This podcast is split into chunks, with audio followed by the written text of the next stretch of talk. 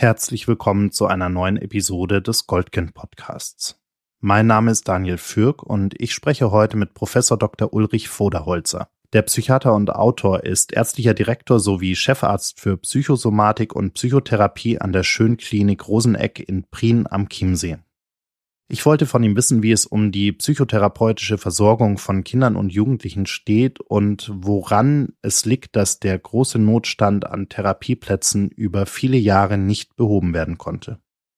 Für mehr Informationen und weitere Formate rund um das Thema lohnt sich ein Blick in die Fachwissenbibliothek der Goldkind Stiftung unter goldkind-stiftung.de.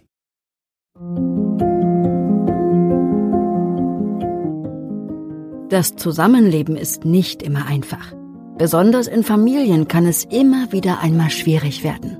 Das ist auch ganz normal. Im Goldkind-Podcast finden wir mit euch gemeinsam heraus, ab wann es nicht mehr in Ordnung ist, wann Grenzen überschritten werden und wie man sich in solchen Situationen helfen kann.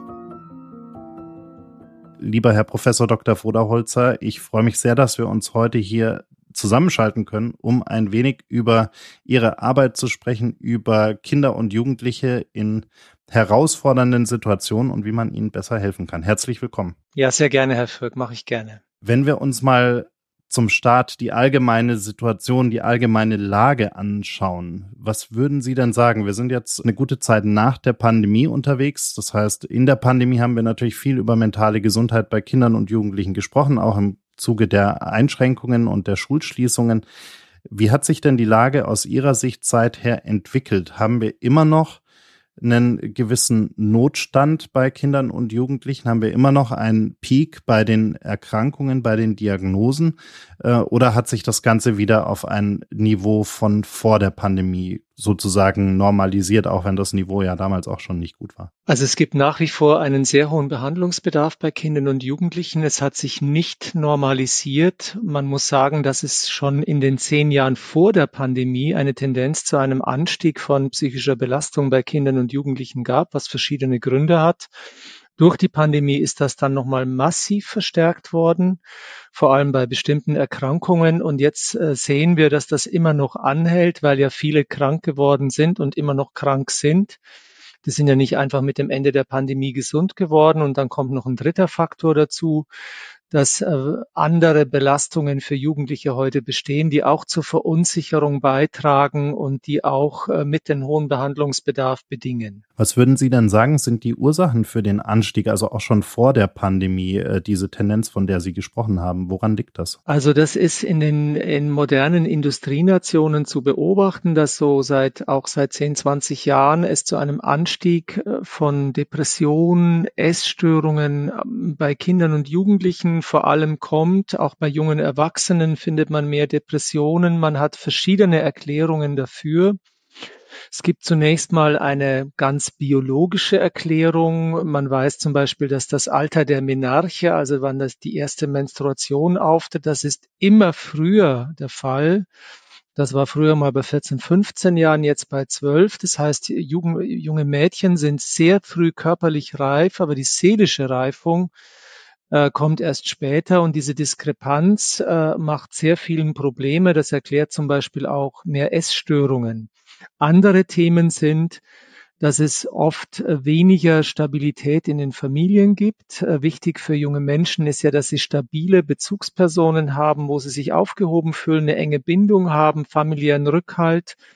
Man weiß aus der Forschung, dass Großfamilien, wo es Eltern, Großeltern gibt, die immer da sind, dass das eine wichtige Funktion hat, dass es die Resilienz fördert. Und wenn äh, weniger Stabilität der Bezugspersonen da ist, das erleben wir ja auch bei ganz vielen, die krank zu uns in die Klinik kommen, äh, das spielt eine große Rolle. Dann weiß man, dass äh, die Tendenz dazu, in Großstädten aufzuwachsen, was immer mehr geworden ist, auch mit etwas höherem Risiko einhergeht. Also wer in einer Stadt lebt, auch äh, mit extrem vielen Menschen, äh, die man nicht kennt, mit sehr vielen Einflüssen, scheint das ein höheres Risiko zu bedingen, als wenn man eher in einer ländlichen Naturumgebung aufwächst.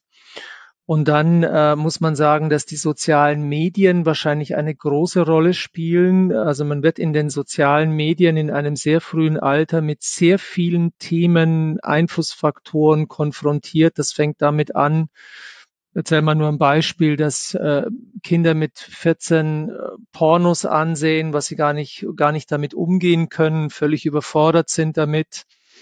Äh, oder ähm, mit anderen oder auch Mobbing ausgesetzt sind. Also da wird man in einem sehr frühen Alter schon mit extrem vielen Dingen konfrontiert. Man weiß auch, wenn man sehr viele Stunden in den sozialen Medien verbringt, dass man sich weniger bewegt, dass das auch ähm, andere ungünstige Folgen hat.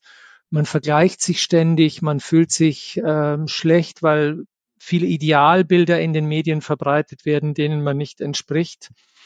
Also das ist, äh, hat unterschiedlichste Facetten. Dann kommt auch noch der Leistungsdruck dazu. Also wenn ein Kind vor 70 Jahren aufgewachsen ist, dann damals gingen 10 bis 20 Prozent aufs Gymnasium. Heute ist schon die Erwartungshaltung äh, bei 50 Prozent, dass sie aufs Gymnasium gehen müssen. Das spielt auch im Sinne eines Leistungsdrucks eine Rolle. Also wie Sie sehen, da gibt es viele unterschiedliche Faktoren, die dazu beitragen, dass man gerade bei jungen Menschen eine doch gestiegene äh, psychische Belastung findet. Wir leben ja in einer Zeit, in der auch die Überforderung bis hin zu psychischen Erkrankungen bei Erwachsenen zunehmen. Das heißt, damit auch bei Eltern von Kindern äh, psychische Erkrankungen oder zumindest psychische Herausforderungen zunehmen.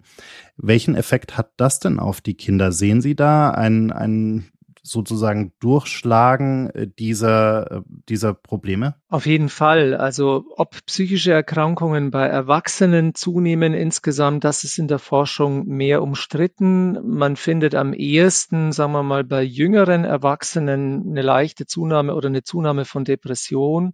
Generell kann man das für die Gesamtgruppe der Erwachsenen nicht sagen, aber der Einfluss von psychischen Erkrankungen bei Eltern auf Kinder ist natürlich äh, gut beforscht. Also man weiß, dass das Risiko schon sehr viel höher ist für Kinder, wenn die Eltern eine psychische Erkrankung haben, dass sie auch daran zu leiden haben. Das hat ja zwei Gründe. Der eine Grund ist natürlich auch der erbliche Faktor, der bei psychischen Erkrankungen immer eine große Rolle spielt. Also man hat schon erblich bedingtes höheres Risiko.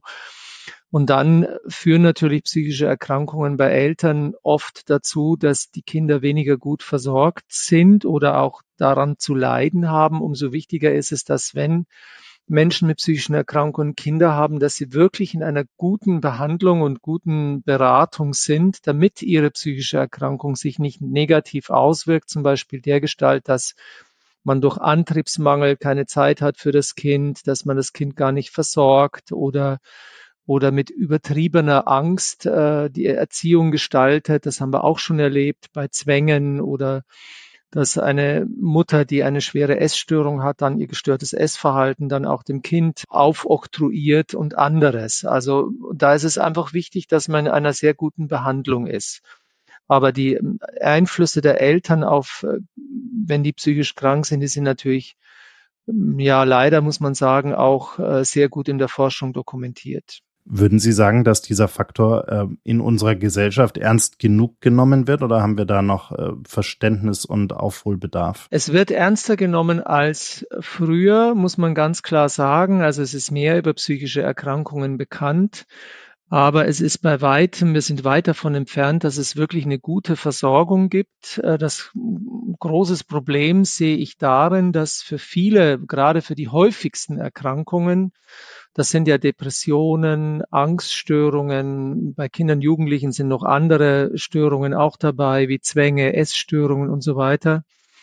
Das ähm, eine Empfehlung ist, dass sie psychotherapeutisch behandelt werden. Und da ist das Problem, dass die Verfügbarkeit von Psychotherapie völlig ungenügend ist. Also es gibt, ähm, wenn jemand einen Psychotherapieplatz will, dann muss er oft lange warten. Das kann äh, im Durchschnitt sind es fünf, sechs Monate immer noch. Ähm, das gilt für Kinder, Jugendliche, aber auch für Erwachsene gleichermaßen. Und dann gibt es leider, das ist auch schlimm, noch sehr starke regionale Unterschiede. Wer in einer Stadt wohnt, da gibt es einfach mehr Psychotherapeuten, da sind die Wartezeiten ein bisschen kürzer. wenn sie irgendwo ähm, weit weg wohnen, irgendwo in einer abgelegenen Region, sind oft Wartezeiten zum Teil von einem Jahr. Wenn man Statistiken liest, wird es manchmal sogar noch beschönigt. Die Realität, die wir erleben, also zu uns kommen Patienten in die Klinik, die sagen, sie haben einfach innerhalb eines Jahres niemand gefunden, der sie nimmt. Dann kommt auch noch dazu, dass die Therapie manchmal äh, einfach zu wenig spezialisiert ist. Also wir wissen, dass zum Beispiel Menschen von, mit Angststörungen, mit Zwangsstörungen, mit Traumastörungen einfach von einer sehr spezialisierten, intensiven und sehr praktischen Therapie, auch mit Bewältigungsübungen, bei denen der Therapeut nicht nur in der Praxis redet, sondern mit denen auch übt, sogar in die Wohnung kommt. Und dass das sehr effektive Therapien sind, die aber kaum durchgeführt werden. Das führt dann wiederum dazu, weil die Verfügbarkeit von der Psychotherapie so schlecht ist, dass viele dann irgendwann Medikamente deshalb nehmen, weil sie besser verfügbar sind. Die kann man sofort verschrieben bekommen und sofort erhalten, obwohl Krankheitsbilder wie zum Beispiel Angststörungen, Zwangsstörungen, wo man sagt, eigentlich die Psychotherapie ist zumindest in bestimmten Altersgruppen auf jeden Fall der erste Schritt, den man nimmt und nicht gleich von Beginn an Medikamente nehmen. Es gibt Ausnahmen bei schweren psychischen Erkrankungen oder bestimmten Erkrankungen kann das auch mal sein, dass man zuerst Medikamente auch empfiehlt. Aber in der Regel für die meisten mit äh, depressiven Erkrankungen, Angststörungen, Zwangsstörungen würde man die Psychotherapie als erste Maßnahme empfehlen und die ist einfach sehr schlecht verfügbar. Wenn man sich aktiv auf die Suche nach einem Therapieplatz macht oder generell nach professioneller Unterstützung macht, vielleicht dann eben auch oder in der Regel wahrscheinlich auch mit Unterstützung der Eltern, setzt das ja schon mal den Prozess vorab voraus, dass man sich äh, damit auseinandergesetzt hat und erkannt hat, dass es hier ein, ein psychisches Problem gibt, ein mentales Problem ist, mit dem man sich auch professionell, mit professioneller Unterstützung helfen muss. Wie ist denn da generell, würden Sie sagen, die Aufklärungsquote sozusagen oder die Dunkelziffer auch an äh, psychischen Erkrankungen, die vielleicht gar nicht diesen Weg finden, also die äh, einfach unter dem Deckmantel, der hat vielleicht gerade eine schlechte Phase oder der ist gerade nicht so gut drauf oder die, also äh, wo Eltern dann vielleicht auch diese Probleme nicht ernst genug nehmen, um sich auf die Suche nach professioneller Unterstützung zu machen oder auf der anderen Seite sich die Kinder und Jugendlichen da auch nicht aufgrund mangelndem Wissen ausreichend artikulieren können. Ja, die Dunkelziffer ist bei allen psychischen Erkrankungen relativ hoch. Bei ganz, ganz schweren psychischen Erkrankungen wie Psychosen oder so ist es natürlich schon anders. Die werden meistens dann schon erkannt und auch irgendeiner Behandlung zugeführt. Aber gerade so bei ähm, Angststörungen, depressiven Störungen, ADHS, anderen äh, gibt es einfach viele, wo auch mangelnde Einsicht ist. Man erkennt es nicht, es wird lange verzögert. Und äh, da sprechen Sie auch ein sehr wichtiges Thema an. Äh, frühe Erkennung einer psychischen Erkrankung ist ein ganz besonders wichtiges Anliegen. Da entwickelt sich auch die Forschung dahin, dass man alles dafür tut, möglichst frühzeitig eine psychische Erkrankung auch als solche zu erkennen, weil je früher man sie erkennt und behandelt, umso besser ist es. Man kann sie erstens besser heilen, wenn man sie früher erkennt, weil je länger sie besteht, desto mehr, sag mal so, brennt sich das ins Gehirn ein auf etwas, äh, ja, äh, bildlich formuliert, desto mehr manchmal wird auch das Gehirn auch verändert. Also man geht auch von Veränderungen, neuronalen Veränderungen manchmal ein, die ein Verhalten dann chronifizieren können, bei Essstörungen zum Beispiel. Und äh, auch die negativen Folgen sind geringer, weil eine psychische Erkrankung hat ja sehr negative Folgen. Viele Kinder zum Beispiel fallen aus der Schule raus, sie können nicht mehr zur Schule gehen, sie verpassen was, dadurch verlieren sie den Anschluss, sie haben noch weniger Kontakte und das verschlechtert die psychische Erkrankung nochmal. Von daher ist die frühe Erkennung und Aufklärung extrem wichtig. Also das ähm, sind Anliegen, die zum Beispiel in den Schulen äh, besser gemacht werden können, in den Medien besser gemacht werden können durch positive Seiten. Also man kann am Beispiel der Essstörungen zum Beispiel sehen, da gibt es auch extrem negative Seiten, die dünn sein total verherrlichen. Ja, es gibt da sehr, sehr schädliche auch ähm, Internetseiten und da wäre es gut, wenn mehr positive Seiten, die eben aufklären über eine Erkrankung und Wege aufzeigen, wie man da rauskommt, also mit so Bewältigungserfahrungen, positive Beispiele von Menschen, die das mal hatten, bewältigt haben und dann anderen vermitteln, äh, du kannst da wieder raus, du schaffst das und dein Leben ist wieder besser. Also da, da ist, das ist eine ganz große gesellschaftliche Aufgabe, weil äh, die Bedeutung psychischer Erkrankungen einfach in den vergangenen Jahrzehnten enorm zugenommen hat. Das heißt, wenn wir davon ausgehen, dass sich so eine psychische Erkrankung erstmal wahrscheinlich so ein halbes, dreiviertel Jahr entwickelt, bis der Patient, die Patientin überhaupt erstmal merkt oder das Umfeld merkt, da ist ein Problem, um das wir uns auch wirklich aktiv kümmern müssen und man dann nochmal im Schnitt äh, ein Jahr oder sogar länger auf äh, einen Experten warten muss, der sich das auch tatsächlich mal anschaut oder eine Expertin, dann ist das Kind sozusagen äh, sprichwörtlich äh, schon äh, weitestgehend in den Brunnen gefallen. Das heißt, die, die Schwere der Erkrankung ist eigentlich schon weitaus größer, als sie gewesen wäre, wenn man zeitnah Unterstützung bekommen hätte. Und man muss natürlich dann entsprechend mehr Aufwand investieren in die Therapie. So kann man das sagen, wobei, äh, sagen wir mal so, es ist schwerer, wenn eine Krankheit schon länger besteht. Man sollte trotzdem immer Mut und Hoffnung machen, dass man eine, durch eine spezifische Therapie helfen kann.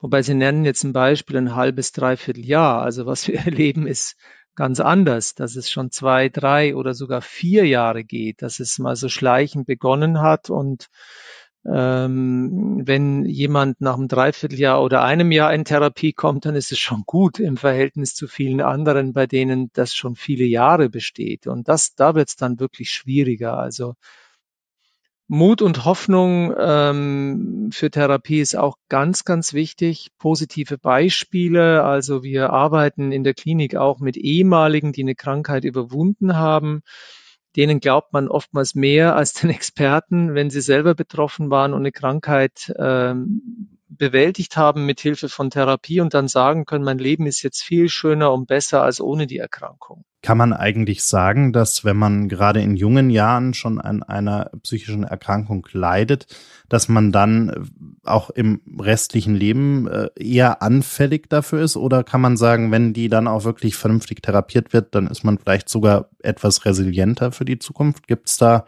äh, Studien, äh, die, die, das, die das eine oder das andere äh, vermuten lassen? Ja, also es ist wichtig, dass man nicht äh, zu pessimistisch ist. Von der Forschung her ist es schon so, dass wenn man im Jugendalter an einer psychischen Erkrankung leidet, schon auch ein erhöhtes Risiko auch für den Rest des Lebens besteht, dass man häufiger als andere, die so etwas nicht erlitten haben, wieder erkranken kann. Es ist nun mal mit psychischen Erkrankungen so, sie haben ja oft auch einen gewissen erblichen Faktor, also eine gewisse Neigung, eine gewisse Disposition. Und wenn später im Leben wieder starke Stressoren oder starke Belastungen auftreten, kann es zur Wiedererkrankung kommen.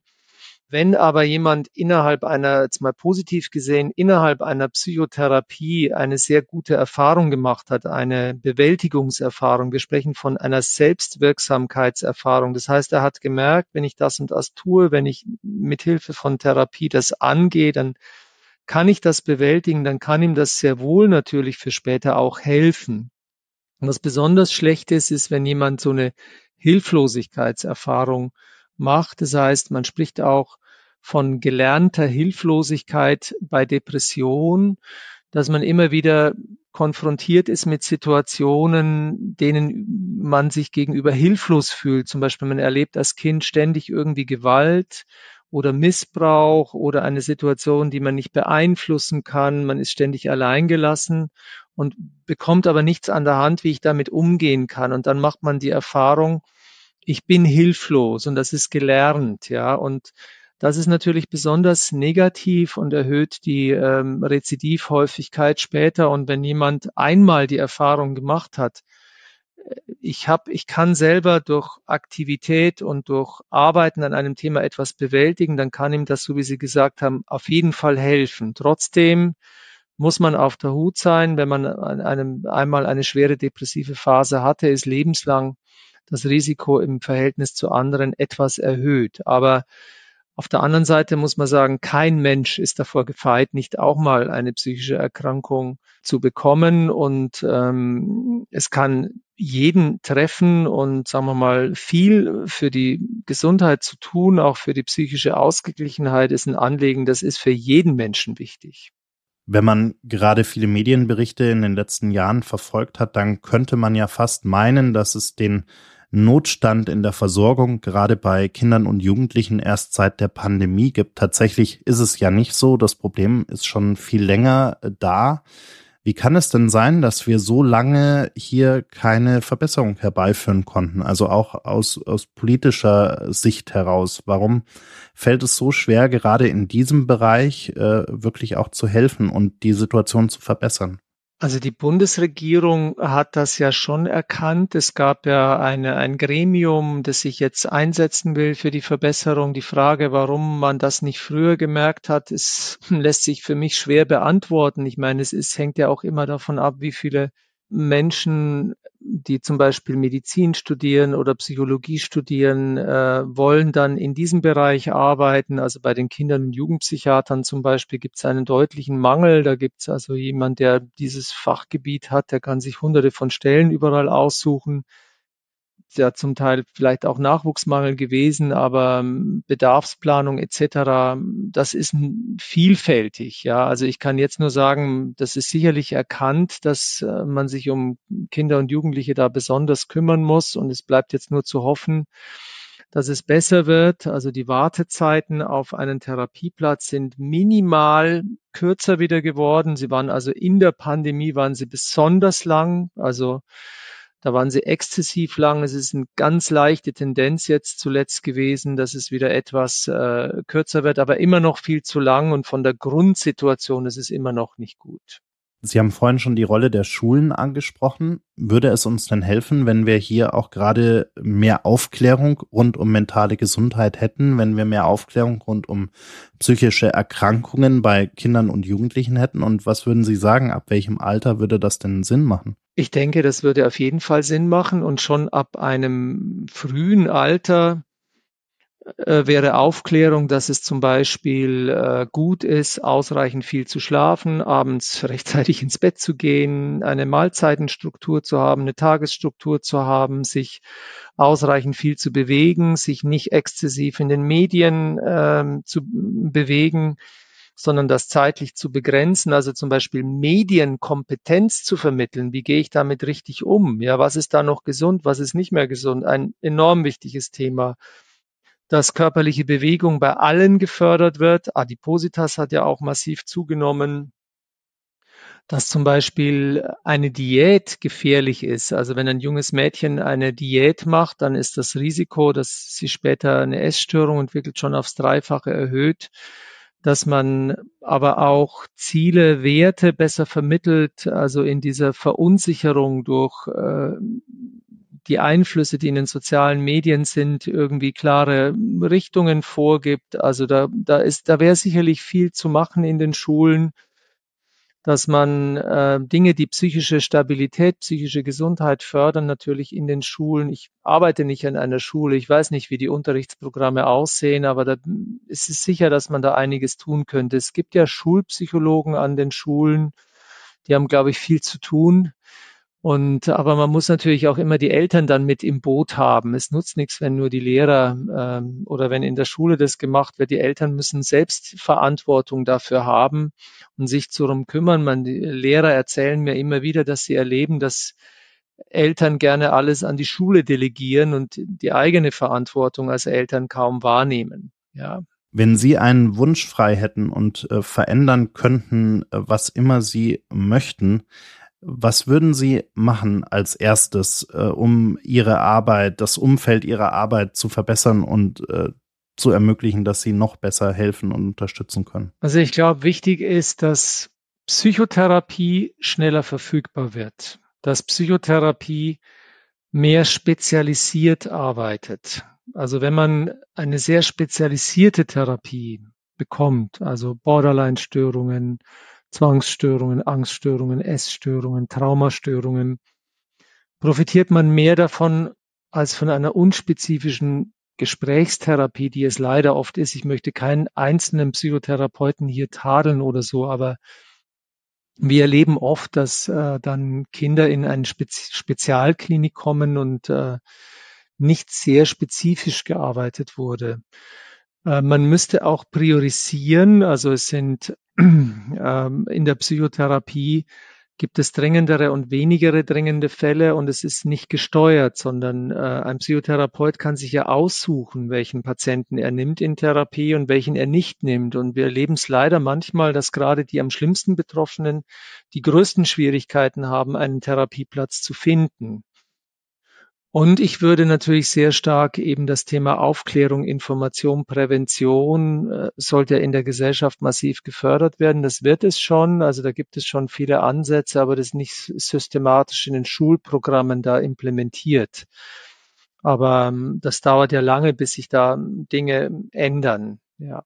Wie stehen wir da in Deutschland eigentlich im internationalen Vergleich? Da gibt es Beispiele aus anderen Ländern, wo Sie sagen, da hat man gute Ansätze gefunden, um äh, Kindern und Jugendlichen auch helfen zu können? Es gibt ja andere Länder wie Schweden oder Australien, da gibt es auch spezialisierte Zentren, die einfach fürs ganze Land auch Internettherapien anbieten, also Videotherapie, die dann recht spezialisiert ist. Ich habe jetzt gerade eine Studie gelesen aus Schweden, da geht es um ein spezielles Krankheitsbild und die stellen dann eben, machen dann Internettherapie und dann äh, hat man leichter und schneller eine Möglichkeit, es ist halt Therapie per Video, aber das kann auch wirksam sein. Da gibt es auch Studien dazu, das sollte man auch fördern. Passend dazu auch nochmal der Hinweis, dass wir bei Goldkind ein Live-Chat und eine Mail-Beratung anbieten.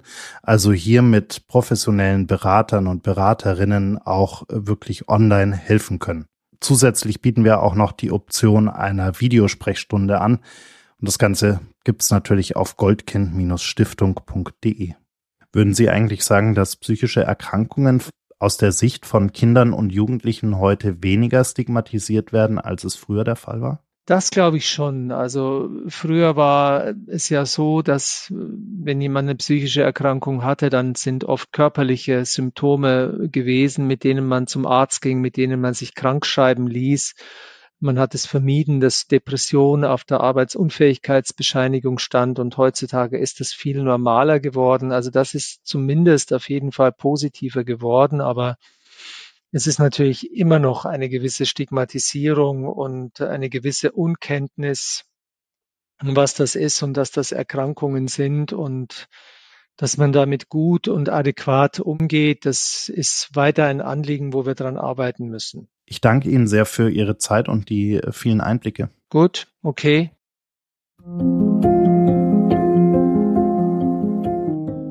Vielen Dank fürs Zuhören.